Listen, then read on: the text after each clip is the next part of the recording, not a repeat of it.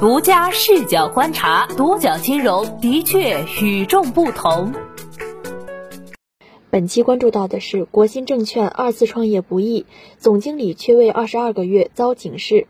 国信证券关键领导长期空缺带来的麻烦仍在继续。十一月二十九日，国信证券总经理缺位长达二十二个月后，北京证监局发布了关于对国新证券出具警示函、行政监管措施的决定，并表示务必高度重视。在此之前，北京证监局已经对此问题曾向国新证券下发提示函、关注函。尽管今年八月份国新证券完成股东变更、公司更名，还面向社会公开招聘总经经理，但十余天后便停招该职位，吃下了监管罚单的国新证券，接下来总经理人选的补充迫在眉睫。重要高管职位长期空缺，给国新证券的内部治理和稳步经营都带来一定不确定性。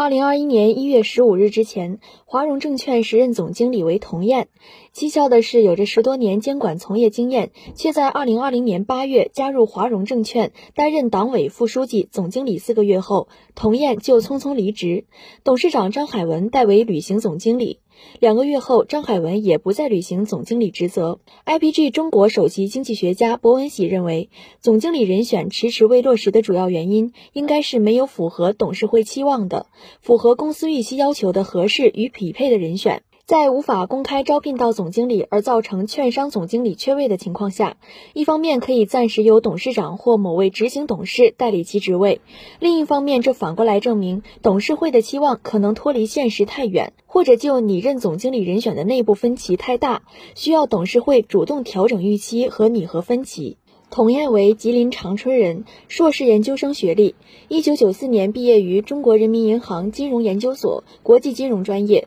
毕业后，他加入证监会，曾任发行监管部处长。二零零五年，发行监管部撤销并入综合部任处长，随后到上交所任职总裁助理。从监管部门离开后，童燕二零一七年五月曾担任民生证券副总裁、执行委员会委员、民生证券投资有限公司总裁。三年后离职，二零二零年八月进入华融证券。童燕任职华融证券总经理之前，该职位已经空缺近一年。由于空缺原因，此前财联社曾报道，赖小民事件后，华融证券高。管出现人事变动较为密集。二零一八年七月，原董事长祝宪忠被免职，时任高高管张小爱、段建生也离开公司。同年十月，老兵陈鹏军接任公司总经理。二零一九年六月，原天津证监局局长张海文出任该公司党委书记、董事长。同年十一月，陈鹏军调离华融证券，担任华融汇通董事长。十一月二十九日，收到监管警示函的当日，北京证监局通报的另一则罚单，则涉及国金证券原董事长祝宪忠。据悉，祝宪忠担任华融证券董事长期间，长期存在的突出问题，被北京证监局认定为不适当人选。该罚单也是继2018年七月赖小民案的再次追责。2019年11月，中国华融纪律检查委员会发布。关于祝宪忠严重违纪问题有关情况的通报，揭露祝宪忠多次向赖小民赠送礼品、礼金，参加超标准商务宴请等多项违纪行为，并处以祝宪忠留党察看两年处分，职级连降三级至高级经理级员工。二零二一年岁末，时任招商银行投行部总经理的祝宪忠加入华融证券担任董事长。在其掌舵的六年期间，华融证券高速发展，总资产从二零一二年末的七十一点五九亿元扩张至二零一七年末的一千二百零八点六亿元。赖小民案爆发后，祝宪忠被免职。祝宪忠在任时扩张迅速，各项财务数据实现成倍增长，但给华融证券埋下的风险不容小觑。国新证券是由原华融证券更名而来。二零二一年十二月，中国华融资产管理股份有限公司在北京所挂牌，转让华融证券百分之七十一点九九股权。二零二二年一月二十七日，该笔股权由国新资本有限公司承接，交易价格为一百零九点三亿元。国新资本控股股东为中国国新控股有限责任公司。赖小民掌舵中国华融九年期间，赖小民案爆发后，根据监管要求，中国华融应尽快推进金融牌照类子公司股权转让工作。二零二二年八月十七日，财联社报道，除了华融证券外，包括华融交易中心、华融消费金融、华融湘江银行均已完成股权转让，而华融信托股权转让已完成摘牌并提交董事会审议通过。上述五家子公司股权交易对价合计约三百零四点八亿元。对比此前中国华融手中的金融牌照，华融证券是含金量较高的牌照。但华融证券却在2018年至2020年期间出现多起股票质押、债券违约、金融委托理财合同等纠纷，其中因股票质押业务涉诉的本金超过三十亿元，涉及神物退、ST 天马、退市保签、ST 天瑞等企业。二零一九年，华融证券的股票质押业务还踩雷两家昔日明星企业乐视、暴风集团。华融证券披露的诉讼公告显示，其与贾跃亭涉诉金额高达七点九亿元，与冯鑫等人的股票质押合同纠纷涉诉金额为三点八三亿元。截至二零二二年上半年，两起诉讼案件均处于执行中。继冯鑫、贾跃亭后，华融证券的讨债名单还包括前南通首富李宗松。据国新证券债券二零二二年中期报告披露的诉讼公告显示，二零二二年八月二十八日，一起涉案金额达十九点六亿元的股票回购纠纷案，与 STP 康的最终受益人李宗松有关。李宗松曾是南通首富。以二百四十五亿元的身家名列二零一八年胡润富豪榜第一百二十五名。不过，华融证券想要讨债并不容易，因为相似的原因，与华融证券一起的债主还有渤海证券、国泰君安、东吴证券。目前，ST 必康控股股东新怡必康新医药产业综合体投资有限公司被裁定破产重整，李宗松持有的股票被纳入破产，而破产程序无法推进该案执行。二零二二年三月九日，法院暂时终结了该案。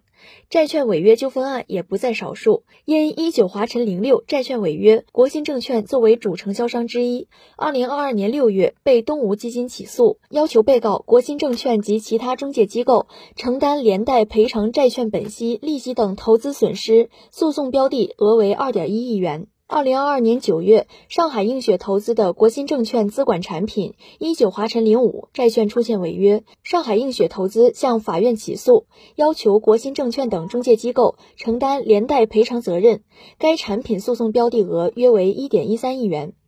Wind 数据显示，一九华晨零五债券，其发行人为华晨汽车集团控制有限公司，起息日期为二零一九年四月十八日，到期日为二零二二年四月十八日，发行规模八亿元。该债券主承销商为申万宏源国金证券。二零二二年八月，国信证券还与营口银行发生一起资管产品合同纠纷案，原告营口银行作为委托人，国信证券作为管理人管理的华融股票保二十六号集合资产管理计划，委托人 A 一及 A 三份额投资本金、投资收益损失及资金占用损失金额为八点八亿元及相关诉讼费。公开信息显示，华融股票保二十六号成立于二零一六年七月。产品类型为限定性集合资产管理计划，投资类型为偏债混合基金，有效认购户数为两位。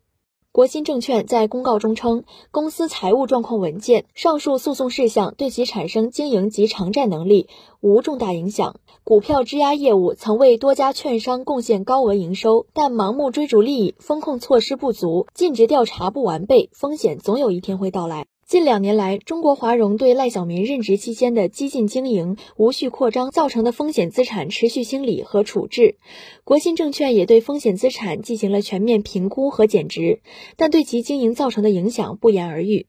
二零二零年，华融证券营业收入十一点八六亿元，同比下降百分之六十三点六六，全年亏损八十二点三五亿元，同比减少八十二点八二亿元。二零二一年，国金证券迅速稳定局面，实现盈利。当年营业收入为八点二七亿元，净利润扭亏为盈，为一点八一亿元。二零二二年上半年，其营业收入为二点三六亿元，同比下降百分之三十七点五六。主要原因在于利润净收入、手续费及佣金净收入、投资收益下降所致。其中，投资收益下降幅度高达百分之八十七点九。上半年净利润表现较好，达七千两百三十三点九万元，同比增长百分之十九点零六。国新控股董事长周渝波在国新证券揭牌仪式上表示，并购重组国新证券是丰富完善国有资本运营业务布局的重要举措，也是支持推进国新证券自身改革发展的重要机遇。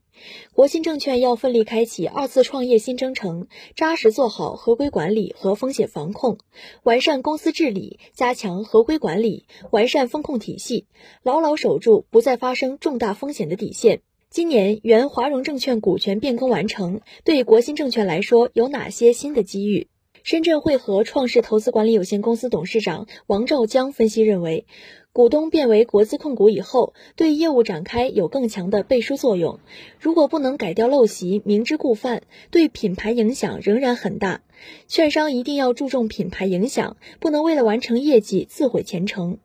拥抱新的国资背景控制股东，你认为国新证券将迎来怎样的发展？评论中见。